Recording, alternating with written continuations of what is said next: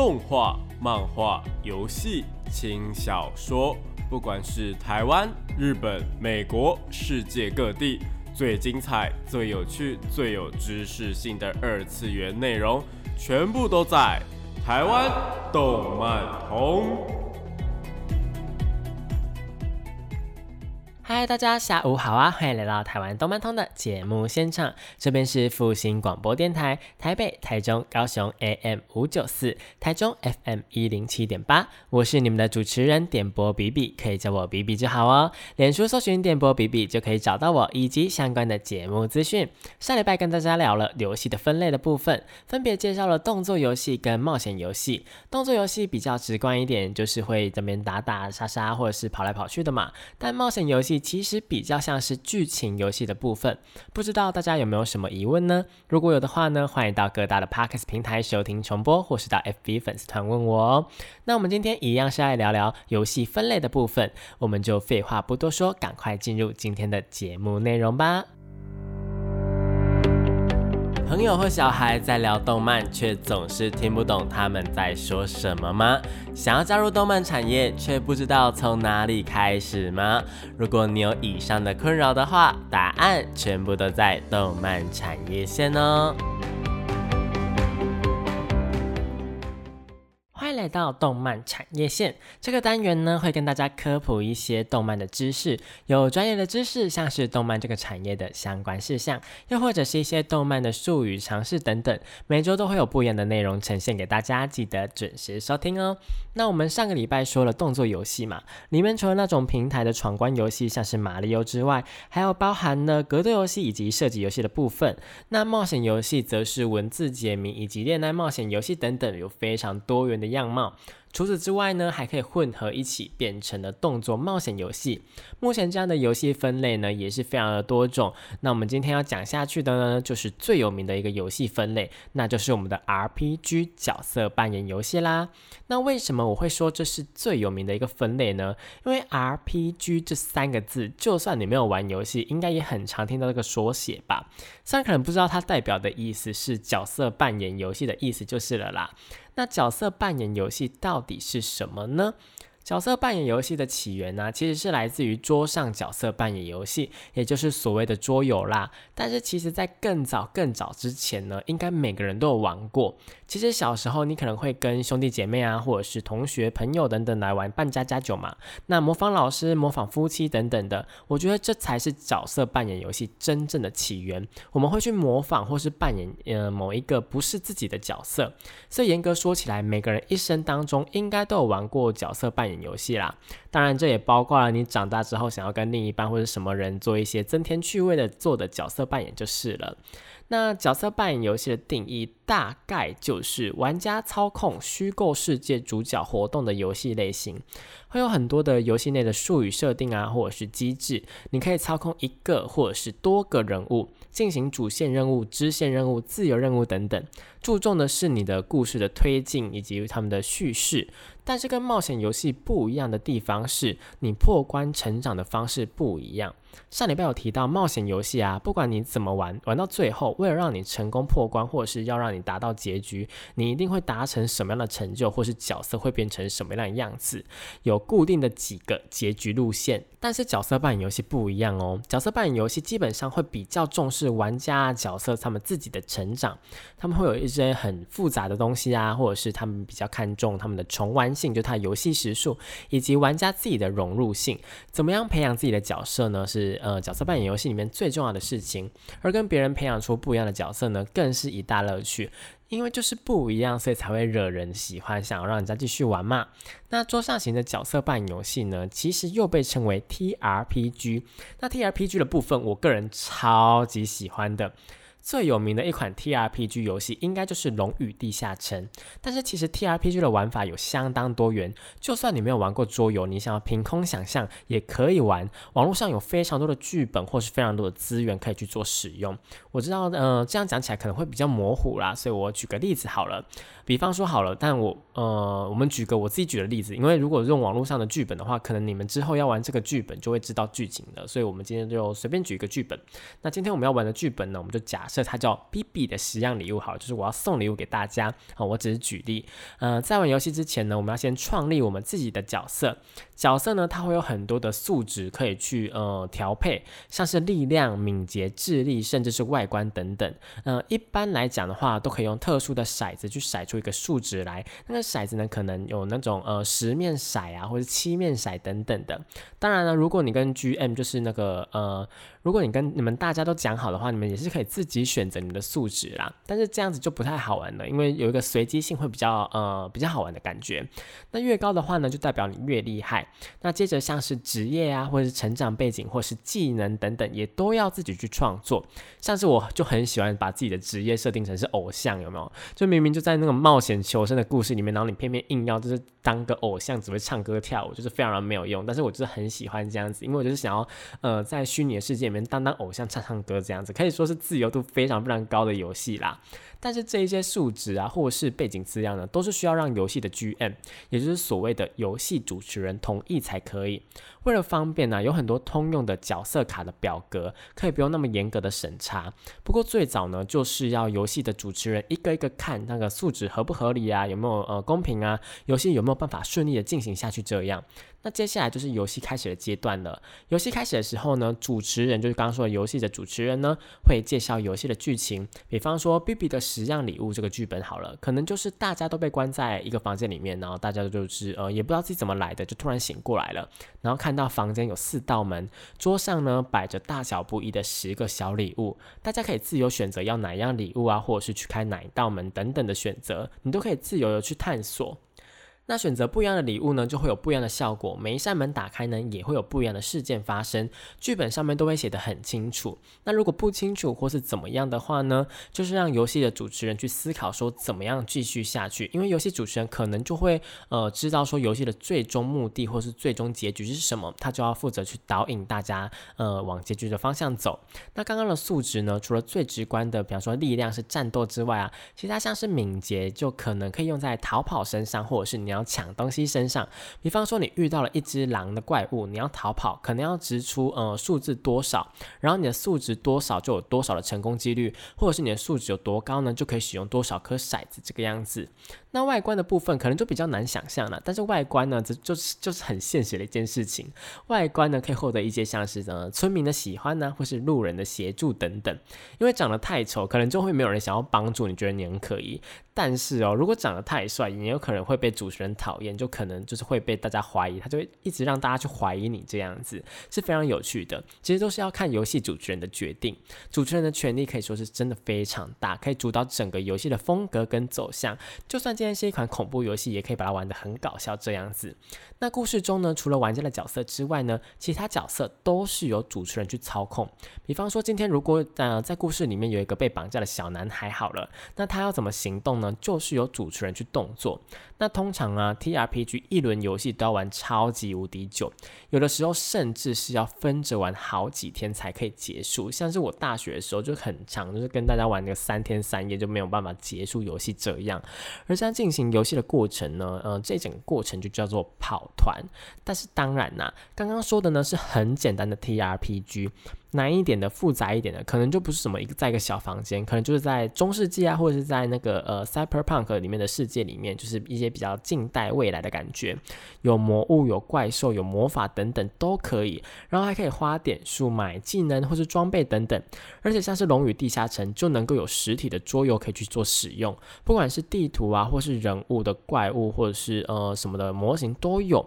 不过呢，像是我刚刚举例的简单的 T R P G，就都是要自己想象或者自己去画地图的嘛。虽然也是别有乐趣啦，只能说，呃，简单的自由度呢，简单的游戏的自由度会比较高一点。但是如果有实体的，呃，像是《龙与地下城》的话呢，它的呃精致度跟它的剧情品质都会比较好，因为它就是人家专业设计的嘛。然后还会有一些呃角色的模型啊，或者是职业的一些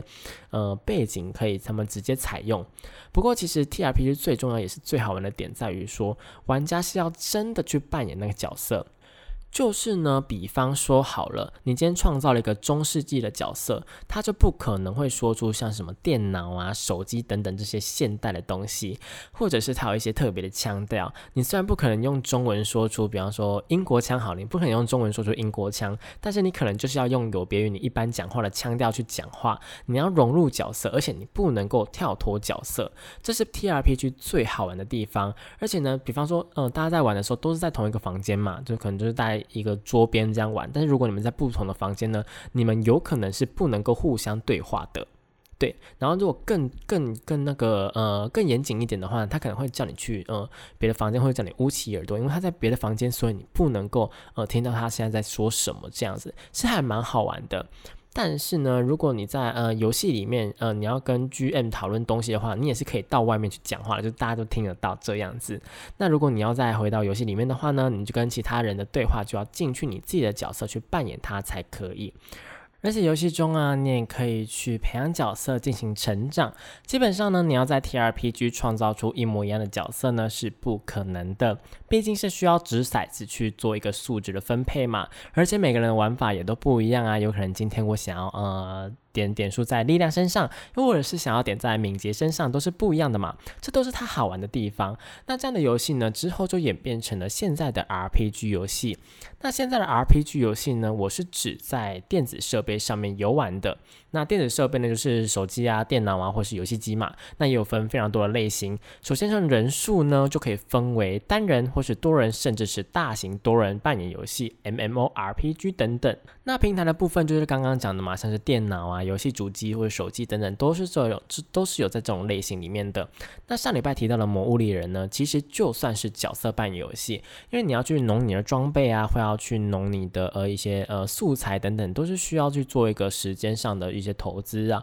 那我们先从单人角色扮演游戏开始说起好了。顾名思义呢，就是你的玩家只会有一个人。但是呢，你操控的角色并不一定只有一个人哦，这点要注意。就是你单人游戏并不是只是操控一个角色而已，这点真的要注意。再来呢，依照游戏进行的方式呢，可以分为回合制 RPG、即时制 RPG、动作 RPG 以及战略 RPG 等等。这些游戏方式当然在多人的角色扮演游戏里面都有啦。不过单机游戏的数量是真的多蛮多，而且也多点点。那接着呢，我们就先来说一下呃回合制的 RPG 吧。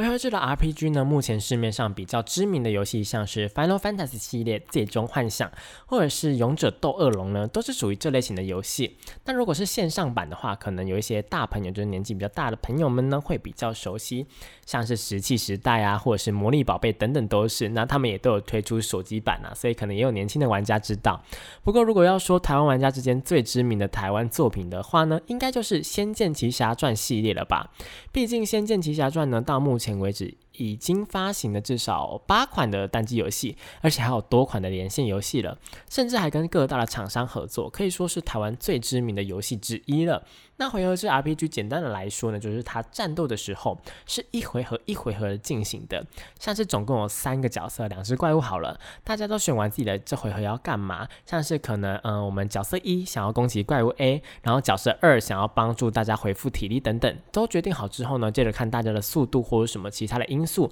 来决定呢谁先行动。这样，那这类型的游戏呢，基本上我觉得，呃，速度值都蛮重要的，因为像是宝可梦好了，也是这样子一个回合制，你。呢，哪一边的速度值比较高呢？就会哪一边先发动攻击这样子。那呃，因为会决定呃是谁先攻击谁先行动嘛。基但是呢，其实基本上是不用去担心这件事啦。如果你是要破关的话，因为如果是第一周目的话，就是第一次破关的过程，基本上游戏的难度它不会设定太高，除非是有什么特殊的怪物或是特殊的事件，不然呢，一般人物啊都会比 NPC 都会比对方会比怪物先攻击。不过也不一定啦，因为现在的游戏越来越复杂，越来越精致。还有那种就是呃，比方说偷袭啊，或是被偷袭，你偷袭人家就是一定可以先打人家。如果你是被偷袭的话呢，就是一定会先被打这样子。所以说呢，是真的说不定的。那 RPG 游戏的好处就是，呃，你还没决定行动之前呢，时间是不会流动的。就回合制的呃 RPG 的话，是时间不会流动的，就是不会说你还没有决定要干嘛，怪物就打你的意思。你比较比较多的时间去思考，说你呃这回合要干嘛，算是一种种。种比较简单的 RPG 的游戏模式，也比较适合新手玩家去入门游玩。而且呢，这种呃这种回合制的 RPG 通常都是有非常老的历史，或者是嗯它的故事真的是非常的宏观宏伟，然后很大这样子。所以我觉得这类型的回合制游戏还蛮棒的，不只可以好好的欣赏呃。如呃游戏的剧情呢，也可以体会到游戏的乐趣，非常推荐听众朋友，如果想要玩单机的 RPG 游戏的话，可以考虑回合制的游戏。但是呢，呃，仅限于单机游戏哦。因为如果是线上的话，线上的回合制游戏，你有很多思考通信的同时呢，对方其实也有。虽然说大部分线上的游戏呢都会有时间倒数机制啦，比方说你一回合只能够思考六十秒这样子。但是如果你是新手，你很有可能就思考不完，然后被老手打得落花流水，所以呢就会变成说，嗯，很挫折，就会不太想要玩游戏这样。所以还是不太建议啦，除非呢你是玩那种合作取向的回合制 RPG 游戏哦。那跟回合制不一样，游戏会随着时间进行的话呢，就是所谓的即时式 RPG。即时式 RPG 中呢，又有即时回合制。跟回合制的操控方式是一样的，差别只在于说，大部分的时候呢，它会有一个表在跑，会跑的你的人物速度啊，或者是什么其他因素，你的人那个图像呢就会跑得不一样快。只要换到你呢，只要它那条呃跑到底的话呢，就可以换你进行动作。但是不一样的点是，你要马上决定说你要去做什么。它的那个在跑的表呢，不会因为你可以动作了就停止，还是会继续移动。所以如果你决定的太慢，可能换到别人，别人的表表已经跑到。了，了别人就可以先动了，这样，然后又有所谓的半即时回合制，就是量表跑到你的时候会停止时间，让你决定动作。那这方面就比较人性化一点点啦，因为比起。纯粹的回合制 RPG 呢，你就可以在呃大家都做完动作之后，因为它是一轮一轮一轮这样轮嘛，所以就是可能说，嗯，前面的人都做完动作，你就会比较知道说，哦，我接下来要干嘛。那如果是回合制的话，可能你决定要做这个动作，但是呢，敌人就已经把你打死了，或者是敌人根本就没有做什么攻击你的动作，然后你用回复，这样就会浪费掉一个回合。所以呢，我觉得半即时回合制呢是非常人性化，而且是非呃最好入手的呃一个回合制的游戏啦。不过这样的游戏是真的比较少，回合制的还。是比较多啦。那即时制纯粹即时制的话呢，其实是更多的是可以自由操控的 RPG 游戏。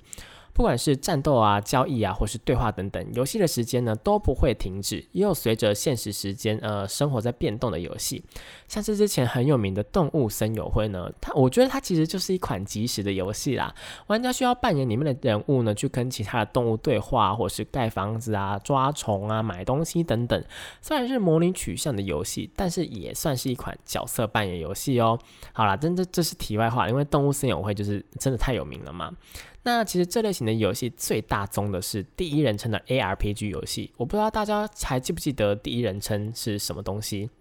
上礼拜我们在讲射击游戏的时候，有跟大家讲到说第一人称跟第三人称嘛，第一人称就是你的眼睛看出去的视角，所以呢你就没有办法好好的看到说哦你周遭的事物，你只能看到你前面。或者是你可以转头这样子，那第三人称呢，就是可以看到你整个人从头到脚，所以你可以看到更广的范围这样子。那第一人称的 ARPG 游戏呢，就是动作角色扮演游戏呢，像是上古卷轴系列就是还蛮有名的一款游戏。那这样的游戏就比较吃玩家的技术或者是你的呃反应能力了，因为有时间限制，又有比较复杂的操控这样，所以就有点类似于说是第一人称射击游戏啦。这种动作的嗯。RPG 游戏呢是真的比较难上手，但是如果呃上手了的话呢，我觉得是蛮好玩的啦。那如果像是《魔物猎人》的话，则是第三人称的 ARPG 游戏。那我个人是觉得非常好玩，因为我现在的游戏时数可能已经要超过四十个小时或者四十八个小时，真的非常非常长。只能说这款游戏真的很适合，可是各位大朋友小朋友们一起来玩这样。那讲到这边呢，我们还是先休息一下好了。我们听一下动画《绯色的欠片》的 OP 呢，由藤田麻衣子所演唱的。内欢迎回到台湾动漫通的节目现场，这边是复兴广播电台台北、台中、高雄 AM 五九四，台中 FM 一零七点八，我是你们的主持人点播 B B。刚刚那首歌呢是藤田马一子的内。其实啊，绯色的欠片是一部少女游戏改编的动画啦，虽然剧情也是蛮好看的，但是它的片头曲内呢，反而才是我最印象深刻的。大家觉得好听吗？那接着我们继续说关于 RPG 的事情哦。除了回合制呢跟即时制的 RPG 之外呢，还有战略的 RPG。战略型的 RPG 呢，就是融合了战略游戏以及角色扮演游戏的一个类别。但老实说，这类型的类别呢，在电子游戏上面是真的还蛮稀少的，在桌游上面会比较多。所以我们先不做讨论，在讲到战略游戏的时候，我们就去做讨论。不过同整而言的话呢，其实单机类的 RPG 游戏都不是单纯的一个类别而已，都是夹杂了非常多样的游戏类别以及元素在里面。面，就跟上次说的一样，玩家的胃口呢早就被养大了，并不是单纯的小游戏可以去解决的，所以大家就不用太在意游戏类别的分类哦，把游戏类别呢当成寻找想玩的游戏基准就好了。那接下来呢就是多人的角色扮演游戏啦。那多人的角色扮演游戏呢，在以前有所谓的 LAN games，就是有点像 LAN par 那种 LAN games，就是使用区域网络去做连线的游戏啦。不过现在也是可以用网际网络去连线的啦。通常呢都有一个人数的上限，可能。就是四个，或是八个，或者十六个，会有一个开房的玩家当成是一个主要的电脑，然后让其他人进来房间进行游戏，有点类似联机的概念。最有名的系列呢，应该就是《暗黑破坏神》系列了。现在也有很多的游戏，呃，也是这个方式啦。但是连线因为真的比较复杂一点，所以数量是偏少的。有的时候你要自己用这些有的有的没有的东西的时候，就是会觉得，哦。会让你很很不想要玩，你知道吗？因为就是很复杂。像之前有一个什么 Gary Mode，Gary Mode 是一个呃有点类似躲猫猫的游戏。那它呢，就是一个要自己去设一个呃区域网络去做一个连线的游戏。我觉得就是非常的复杂，然后大家虽然说很想玩，但是又不能够玩，因为就是呃如果您网络不好的话，就会很糟糕这样。呃，所以呢，它这个数量会比较稀少嘛，所以玩家可能都是比较资深的玩家这个样子。除此之外呢，还有所谓的私人伺服器，也就是所谓的私服啦。但是其实私服呢，大部分都是盗版的感觉，就是不是官方的游戏，不是官方的伺服器这样子。那现在大部分呢，其实都是去连官方伺服器的 MMORPG 游戏比较多啦，也就是大型的多人线上角色扮演游戏。最著名的呢，我觉得像是《仙境传说》或是刚刚提到的《魔力宝贝》呢，都是属于这种游戏。它就是要你去收集装备啊、虚宝啊、强化你的角色的一种游戏，然后要去训练你的角色，然后选择你的技能啊、转职啊等等的。通常呢，它是会有一个主线故事啦，但是它的故事呢，可能就只是想要呃推进你去别的地区探险的一个动力而已，或者是比方说它现在更新的更新说要开放海边好了，开放海边的话，它就会做一个故事，然后让你去海边这样子。其实呢。蛮多游戏都是把故事当成背景而已，完全忽略的也是有啦。像是《仙境传说》里面是有故事剧情的，但是我想大家应该都是看过让过而已吧，并没有特别的去注意 NPC 讲的那些话。那这类型的游戏呢，因为要花费大量的时间或者是金钱，所以后来有多半都是沦为打怪练功的游戏。然后不然就是大家都会照着网络上像是巴哈姆特上面的攻略啊，再点击自己的技能或者是素质等等，就变得很无聊。就大家都很像复制人一样，什么东西都一样。而这种情形呢，更常发生在是亚洲制作的游戏上面，像是天堂是韩国制造的嘛，也是属于这种类型的游戏。但那欧美地区的话，就是做的比较好了啦。他们会比较强调于说，你要去解任务，然后要去了解剧情，或是你要去解谜等等。像是 P O E 啊，流氓暗道啊，其实就是这样的一款游戏。它的剧情虽然也是可以忽略啦，因为像是我，我比较呃少时间的话，就是想要把它赶快把它跳过。但是它其实有的东西又不能够跳过。但是呢，他们真的没有把它忽略，导致他们的剧情都会做的很精美这样子。不过，其实这类型的游戏目前大部分都移植到手机上面去了啦。而且因为以前都要自己打怪嘛，手动打怪就是你要滑鼠那边点点点，然后按技能，然后要按键盘要放技能这样子。但是呢，现在都变成说你可以自动挂机，就你呃的手机呢，看看就有一个自动挂机、自动寻路，就你什么事情都不用做，你只要点点几个按钮就可以完成一堆事情，味道全部都不见了。不过这不是这类型游戏玩家流失最大的原因呢，就是不是说它变成说可以自动或者是怎么样，不是他们流失的原因，因为等级高看起来就是会让人家很高兴。比方说你今天练到九十九等，你满等了，就是会觉得很该高兴嘛，对不对？那或者是你的伤害，你去打怪的时候，你伤害打出来就九九九九九这样子很高，就是会让人家很崇拜等等的原因，其实都是可以吸引一大票的玩家的。但是呢，很遗憾的事情是，因为网络游戏的出现嘛，也让一些不良的商人或者是诈骗集团就出现了。以前不是很多那种网络的游戏点卡诈骗吗？或者是有那种用大量的金钱去从非官方网站去购买虚宝，甚至是直接购买账号，这些其实是官方去禁止的行为，但是就是。也没有办法真的去禁止，因为他就只是把账号卖给别人而已。所以呢，呃，不过这个这个呃，把账号卖给别人最大原因其实不是这个行为，而是买账号的人通常都是没有经济能力的小朋友，但是他又很想要一个很好的账号，可能然后就变成演变成说去刷爸妈的卡，或是去偷爸妈的钱这样子的新闻也是层出不穷。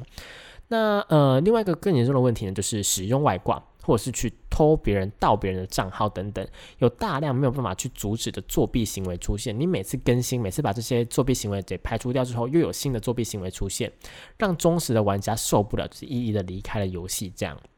也因此，这类型的游戏大部分真的都没落了。现在大部分的游戏都是不需要去训练角色，不然就是呢，大家的起始点会重置，就是他们每一次开始游戏的时候都会变得一样的游戏，也就是所谓的竞技游戏啦。那这部分呢，我们呃以后再聊。总而言之呢，MMORPG 虽然曾经是最主流的网络游戏，因为那不那时候可能就大家都在玩天堂，大家都在玩仙境传说嘛。那呃，但是随着外挂的出现，也已经没落很久了。除非能够像是动画《刀剑神域》一样。就是那种出那种潜行式的 VR 游戏，你自己要这么睡着，然后在游戏的世界里面这样漫游，这样只要不是会像动画一样真的闹出人命，我觉得一定会有相当多的玩家是投入去游玩的。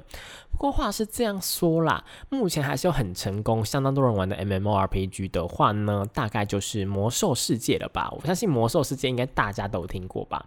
因为并不是一款免费游玩的游戏，所以它的外挂呢相对来讲就会比较少。再加上隔几年呢就会出新的资料片，让玩家不会觉得无聊。魔兽世界的呃游戏品质跟游玩体验还是相当好的。如果喜欢魔兽世界的话，那种打副本啊，可以一起合作，或者是你要跟玩家之间对抗的也也可以的游戏的话呢，那我觉得魔兽世界也是可以尝试去玩玩看的啦。不过呢，我是建议魔兽世界这款游戏有老手带会比较好，因为这款游戏真的是相比现在游戏现在的那种呃普通的线上游戏还要复杂的蛮多的。嗯，您可能需要自己去研究，就是不要跟大家。玩的一模一样了，不要去自己去查那种呃巴哈姆特的攻略，然后点的跟大家一模一样，那就不好玩了。自己研究会比较好玩哦。另外呢，角色扮演游戏还有那种呃用文字的角色扮演游戏，对不对？很特别，对不对？用文字就有点类似于我们开头说的 T R P G 那样，线上文字游戏呢，呃虽然说并不盛行呐。但是呢，也是有用那种很简单的程式搭配图文，让你一关一关打上去的游戏。我记得之前就有那种呃模拟器啊，然后你可以输入你的名字，然后你就可以跟别人这样对打啊，就自动帮你模拟说你跟别人对打的情况，这样子甚至是相当有趣。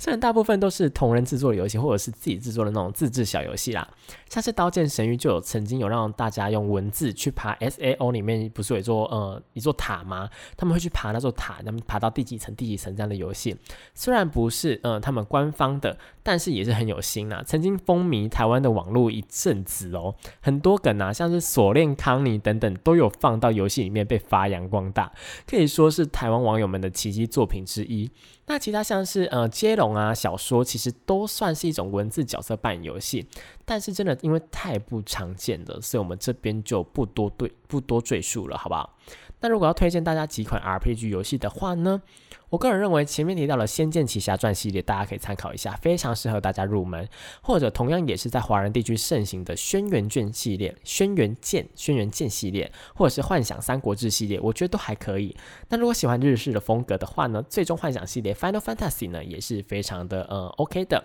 我自己个人最喜欢 FF 的系列的话呢，我自己是喜欢三代还有七代。三代的话呢，是因为它之前有出现呃手机的移植版，然后在手机上面可以进行游玩，我真的觉得超级好玩呢。就是你的角色的职业可以一直变来变去的，然后那个主线又很好看。大家如果有兴趣的话呢，可以去玩玩看 Final Fantasy 三代哦。另外呢，女神转身系列呢也是呃一款蛮好玩的游戏，他们是以现代当故事背景的，里面会出现呢很多种像是恶魔啊、天使啊、卡巴拉等等的。元素，我自己是非常喜欢，因为我很喜欢这种呃，也不能说是怪力乱神，就是我非常喜欢这种跟宗教有关的呃鬼神系列，我觉得还蛮有趣的。那呃，而且除了正传之外，它还有推出相当多的番外的游戏或者是动画等等都有，算是一个还蛮大的 IP 的。我个人认为，呃，还有一个游戏叫做《哦最后最后生存者》。恶魔幸存者，恶魔幸存者呢，其实也是女神转生系列的，也是蛮有蛮有趣，也蛮好玩的。它的动画也是蛮好看的。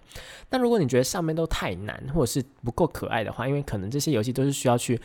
动非常多的脑力的话，那。我可以，我本人最喜欢的游戏《精灵宝可梦》系列，其实也是 RPG 游戏啦，因为你要扮演。训练师去培养自己的宝可梦嘛？虽然呢，你一开始在玩，一开始还没破关的时候，比较偏向是冒险游戏，剧情的部分呢会比较多。但是只要你破关之后呢，就是跟其他玩家一起游玩啊，或者是对战的领域了。我个人认为这个系列也蛮好上手的。重点是宝可梦那么可爱，所有的宝可梦到目前为止也已经突破大概九百种了吧？虽然后期的游戏没有办法容纳这么多宝可梦，但还是非常的有诚意，就是他们就是会推出 DLC 让大家去。下载这样，而且今年呢也会推出多款的新作，像是呃白色钻石啊，或者是什么珍珠的，然后还有那个呃起源，大家可以专注一下精灵精灵宝可梦哦。那如果你不喜欢日式的游戏，也不喜欢台式的游戏的话呢，那欧美地区的游戏我觉得也是 OK 的。他们的末日类型的，他们有很多种游戏嘛，他们末日类型的游戏，我自己是觉得都做的蛮好的啦。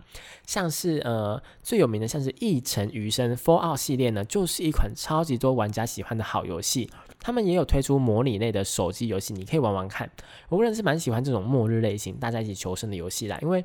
就是有一种呃。我们必须要奋战，不然就是会呃整个世界会灭亡的感觉。这也是我喜欢《恶灵古堡》的原因呢。那如果你也有兴趣的话呢，也可以查查看《Fallout》系列的游戏哦。那讲到这边呢，我们一样再休息一下，因为时间的关系，好像也没有办法再多讲一个类别了啦。因为我本来想要继续讲那个刚刚讲到的竞技游戏以及那个音乐游戏的部分，但是因为时间的关系，没有办法呃全部讲完，所以呢，我们就先进入到下一个单元——动画推推好了。呃，动漫推推啦。那在之前呢，我们先听下女神异闻录 Five 的动画片头曲《Break Into the Breakout》。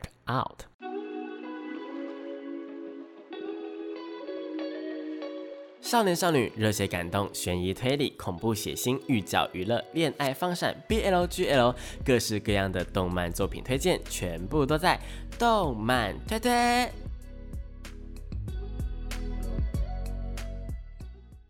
欢迎回到台湾动漫通的节目现场，这边是复兴广播电台台北、台中、高雄 AM 五九四，台中 FM 一零七点八，我是你们的主持人点播 B B，可以叫我 B B 就好哦。那刚刚那首歌呢是女神异闻录 Personal Five 的动画片头曲 Break Into Break Out。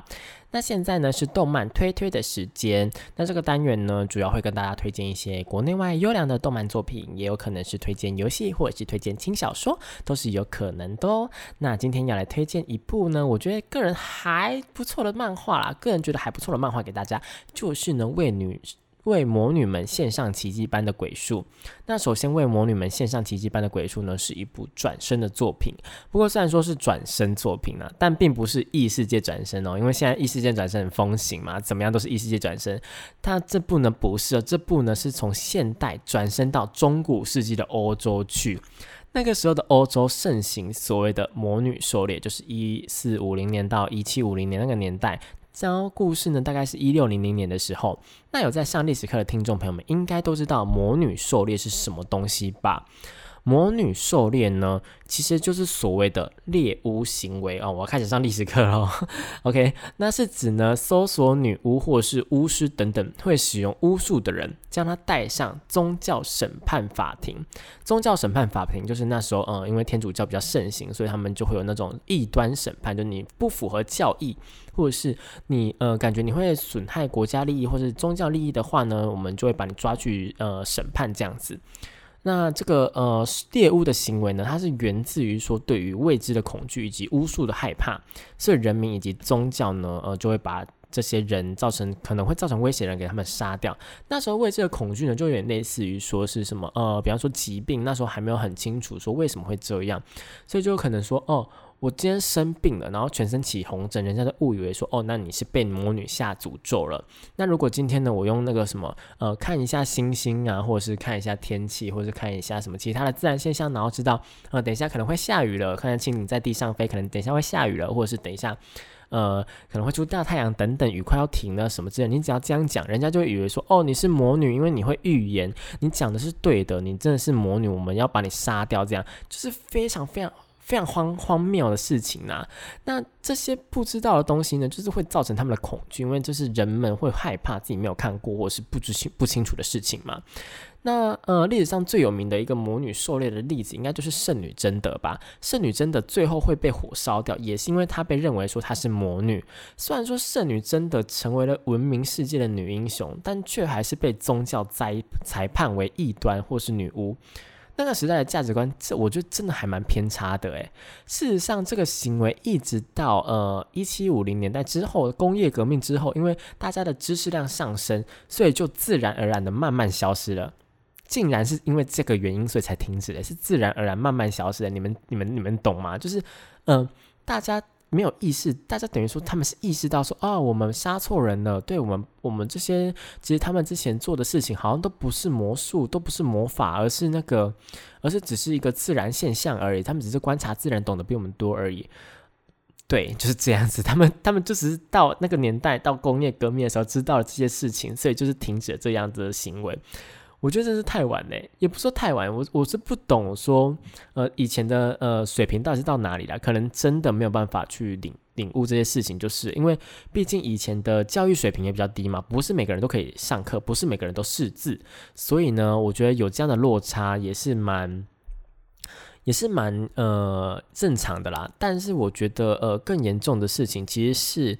呃那些识字的人不去阻止这些事，不不不去阻止这些行为，那这点我们等下会讲到。那所以说呢，呃所谓的女巫或是巫师呢，其实就是掌握了比较多知识的人而已。这样女巫狩猎的行为真的是历史上蛮呃蛮惨的一个惨剧啊。那你可能会想说，哎。不是说也有巫师吗？那怎么后来听到女巫狩猎比较多呢？不是一开始是兽巫猎巫，然后变成女巫狩猎，到底是为什么呢？这一点呢，是因为有两个人写的一本书，叫做《女巫之锤》。这本书我真的是听到他的的东西之后，我真是觉得很生气。这本书将欧洲社会的猎巫矛头指向女性，书中宣称说，巫术呢，巫术这个东西是来自于肉体的色欲。然后这个东西，色欲这个东西呢，在女人身上是很难去满足的，所以魔鬼、恶魔呢，会用性的愉悦去诱惑他们效忠，叫他们办事。那这样的言论，现在听起来真的是很难让人相信，对不对？怎么会有一本书写这种东西？真的是充满了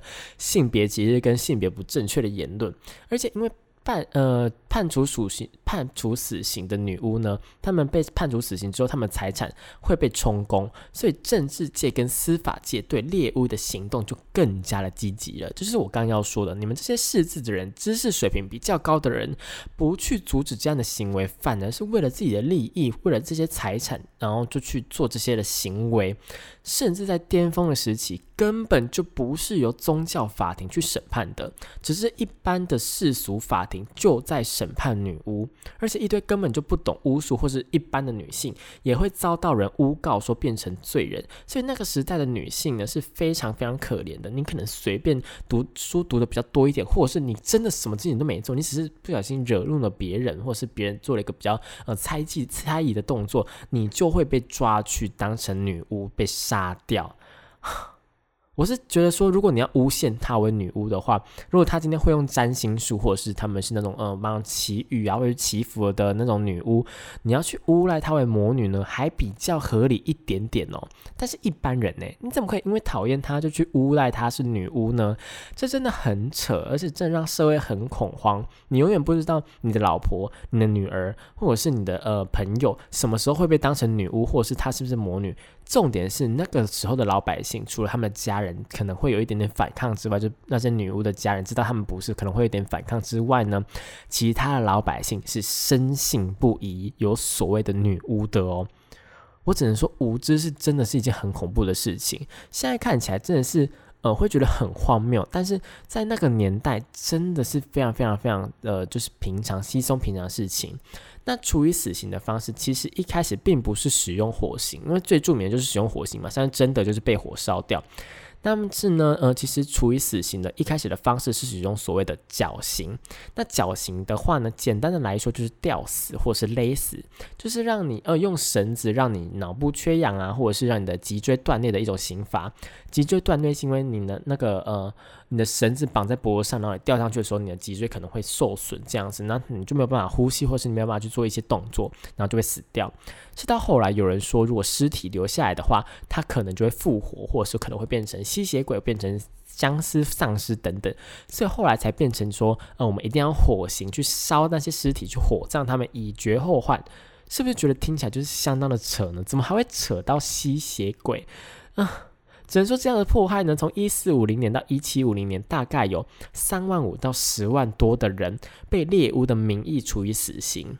那为什么三万五到十万会差距这么大，差距了六万五千人呢？因为刚刚有提到说，并不是所有的人都是在宗教法庭上面被审判的，所以人数的统计真的相当难计算。更何况宗教法庭在那个时候也是一个呃不公不正的一个呃东西，就是它大部分。好，我们假设它大部分是公正的，好了，但是它大部分在它少部分在那个魔女狩猎的时候，一定是不公正的，因为就是没有这回事啊。所以人呢，人类的统计呢，这是蛮蛮难计算的。你不知道说他会不会把这个数据给写下去，只能说真的是呃知识不够，再加上大家都被诶催眠、被鼓吹那种呃相信有魔女的思想呢，造成了这样的悲剧。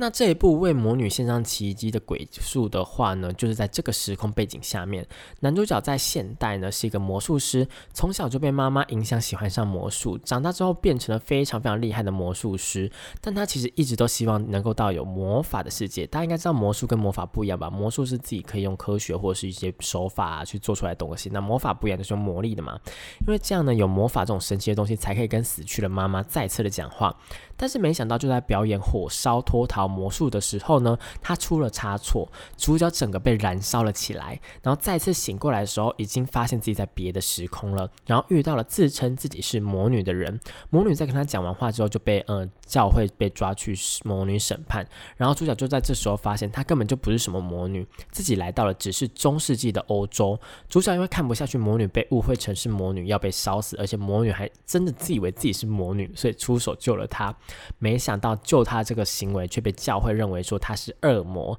从此展开了拯救魔女、改变魔女、涉猎社会的日子。虽然他也知道这样的日子会随着工业发展结束了，大概就在过一百五十年之后，但这就是在那之前改变这种世界的一部漫画。目前总共出现了四位被称为魔女的人，个个都是充满魅力，而且能力也都不一样。虽然呃，像是第一位魔女呢，她就是呃药草医学的知识比较丰富。那虽然都不是真的会用魔法的魔女就是了，而最有趣的点其实是，呃，主角用他丰富的魔术知识呢，去欺骗这些中世纪的人，让他们误以为说他所用的魔术是真的魔法，而且这些魔术的呃怎么实行啊，它的解说的过程也都是非常详细，而且又是有科学根据的，是可以认真看又可以轻松看的一部漫画，推荐给大家哦。好啦，那今天的节目呢也差不多到尾声了。今天除了介绍有关角色扮演游戏的部分，那下礼拜呢也会介绍更。多的游戏内容，我们应该会讲呃音乐游戏啊，或者是。呃，竞技游戏的部分，还有卡牌游戏。那如果对于今天的节目内容有疑惑，或者是有什么想说的话呢，可以到脸书搜寻电波比比找到我，留言或者是私信我都可以哦。那如果你喜欢这个节目的话呢，也可以追踪粉砖，就有更多的节目资讯以及预告。还有 YouTube 频道呢，就可以看到更多的动漫介绍喽。那如果想要点播歌曲的话，也可以在上网填写表单哦。那我是 B B，节目最后为您播放一首好听的歌曲，因为我们说到魔女嘛，那最经典的魔女动画就是小魔女哆瑞咪啦。那去年呢推出了动。电影版《寻找小魔女》的主题曲，也是他们的 OP One 的慢版。我叫妈叫 Colorful，就是我们的小魔女嘉年华的一个呃慢版的 Piano Ver。那这边呢是复兴广播电台台湾动漫通，我是 B B，我们下个礼拜同一时间在空中相会喽，拜拜。